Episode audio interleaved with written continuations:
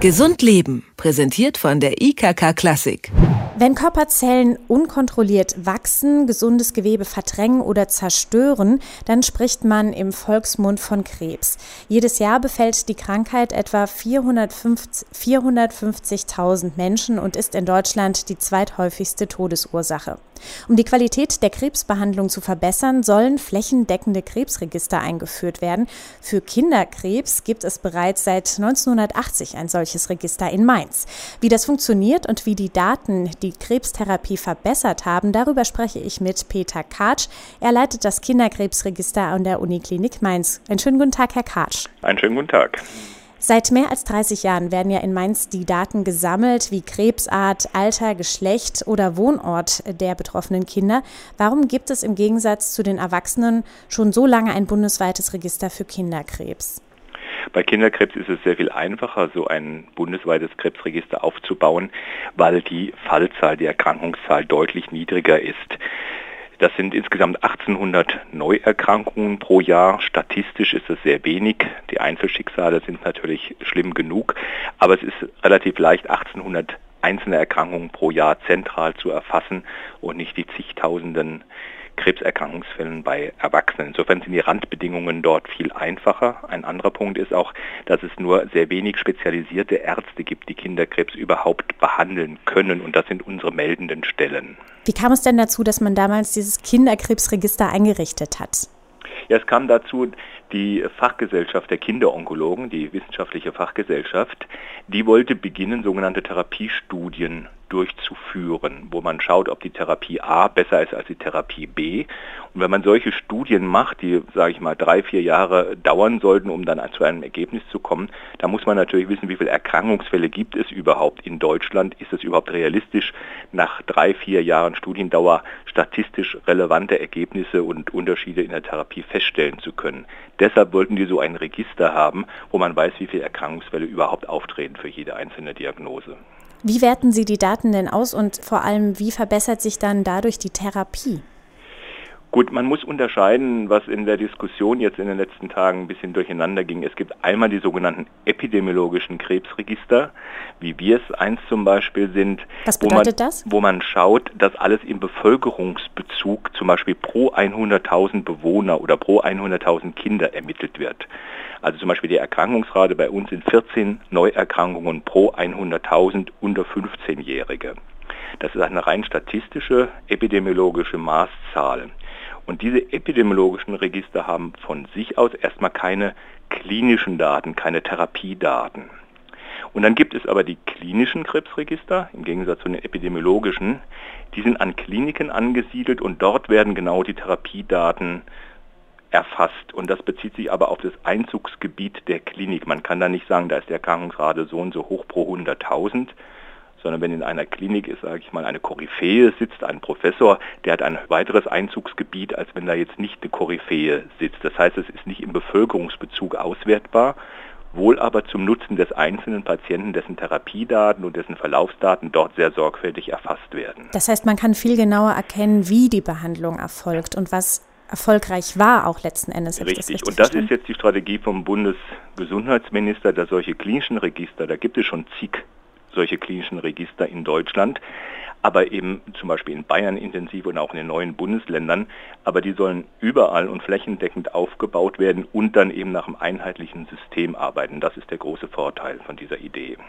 Ab 2018 soll es ein solch bundeseinheitliches Krebsregister für Erwachsene auch geben. Hintergrund ist, dass die Bundesregierung die Qualität der Krebsbehandlung eben verbessern will. Sie haben schon angesprochen, es gibt teilweise schon Krebsregister in einzelnen Kliniken. Wie wird das dann aber insgesamt ab 2018 aussehen? Na gut, bis 2018 sollen auch die Regionen, in denen noch keine klinischen Krebsregister sind, sollen klinische Krebsregister haben.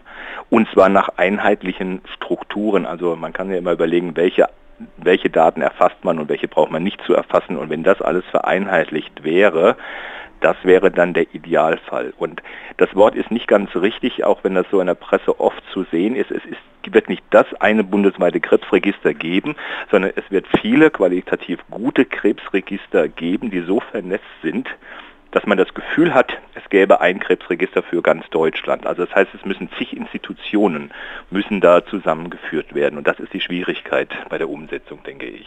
Würden Sie das als Durchbruch bezeichnen, was jetzt die Verbesserung der Krebstherapie betrifft? Wenn es gelingt, das richtig umzusetzen, dieses, diesen nationalen Krebsplan durch dieses Gesetz, dann wird es ein Durchbruch sein. Es kann natürlich sein, dass in dem föderalistischen Land, in dem wir ja sind, wo der Bund äh, die Verantwortlichkeiten für die Aufbau der klinischen Krebsregister, wenn ich das richtig sehe, auf die Länder verteilt, dass die Länder dann unterschiedlich schnell und unterschiedlich intensiv daran arbeiten. Insofern bin ich skeptisch, ob das auch wirklich funktionieren wird. Die Idee ist gut und wenn alles ideal läuft, dann ist es wirklich der Durchbruch.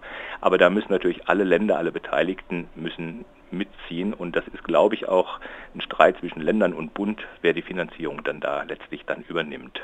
Aber nochmal zur Verbindung von Daten und dann letztendlich der Therapie, die entsteht. Also inwieweit kann solch ein Register oder bleiben wir mal am Beispiel Kinderkrebsregister helfen, dann die Therapie zu verbessern? Wie sieht das konkret aus? Das sieht so aus. Es werden Therapieempfehlungen, sage ich mal, bei Kinderkrebs ist es so, dass sie bundeseinheitlich sind. Also ein, ein Kind mit einem zum Beispiel mit einer akuten biologischen Leukämie. Da gibt es nur eine einheitliche Therapiestrategie in ganz Deutschland. Das haben Fachleute entworfen, da nehmen alle Kliniken dran teil.